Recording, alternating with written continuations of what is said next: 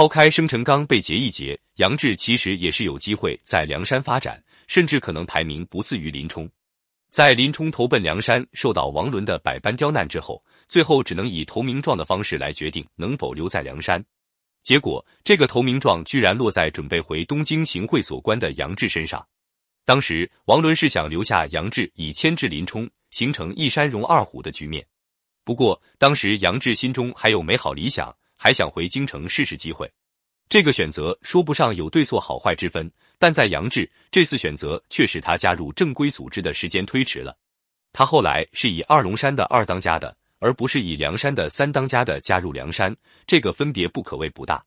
加入梁山后，杨志基本上没什么作为。梁山排名时，他甚至不敌二龙山三当家的武松。再后来，真正显示梁山英雄价值的平方腊一役，杨志基本上是养病状态。杨志最终是以病故退出《水浒》历史星空的最高荣衔是天暗星，这个名称与他在江湖上的日益没有光彩很适配。《水浒传》里英雄好汉的真实武功前五排行榜，梁山好汉仅卢俊义入围。有道是金戈铁马武艺高，水浒英雄谁知晓？众人结义行天道，横刀立马英姿爽。以诗为名《水浒传》，劫富济贫定侠道。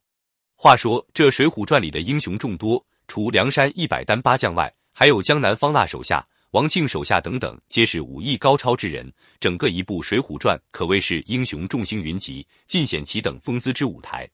英雄不问出处，撇去他们的背景，撇去的他们的阵营，但以其等武术论高低，排个前五的座次，相信排者不同，皆有不同的排名出现。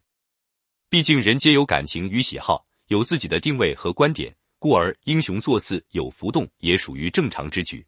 笔者悔兮，便以自己的评价标准，将水浒武术高强的英雄排个座次。若是与君不同，且勿计较，不妨均可将你之排名诉说于悔兮，吾自当洗耳恭听。排名第五的是史文恭。史文恭在民间故事及一些由《水浒传》衍生出来的故事当中，其角色定位常被言其为卢俊义的师弟、林冲之师兄。但是这样的设定在《水浒传》是查无可循的，是没有根据的。史文恭乃曾头是五虎的武术教师，深得曾家之器重。史文恭成名之战，应该属于其一剑将晁盖射杀之战，使得其扬名天下，成为梁山人人得而诛之的公敌。梁山英雄五虎之一的霹雳火秦明，在与史文恭对战二十回合时，便力弱而怯，败阵而回。可史文恭抓住机会，一枪将秦明刺下马。所幸梁山英雄解救及时，不然秦明之命早已不存。秦明武力值在《水浒传》中可谓不弱的，能将其如此干净利落且回合不超过二十而击败的人不多，可见史文恭的实力不容小觑的。排名第四的是王银。王银这个名字，相信在大众眼里并不熟悉，但是在《水浒传》里却是响当当的武力高强人物。其乃方腊麾下大将，是个文武双全的主，被方腊封为南国尚书。王寅的战力值表现在其战绩上。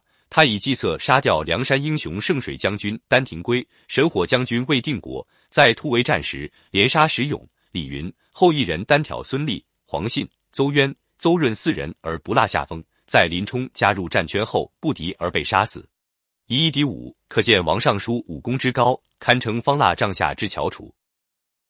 排名《水浒英雄榜》第四部曲也。